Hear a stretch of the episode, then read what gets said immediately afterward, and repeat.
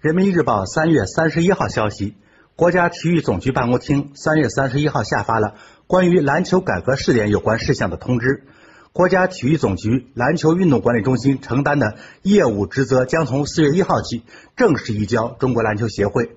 中国篮球协会主席姚明说：“这是我们在中国篮球改革道路上迈出的坚实一步。同时，我们也必须认识到，改革的进程还远远没有完成。”改革是循序渐进、永无止境的。山峰说：“我们的榜样有力量。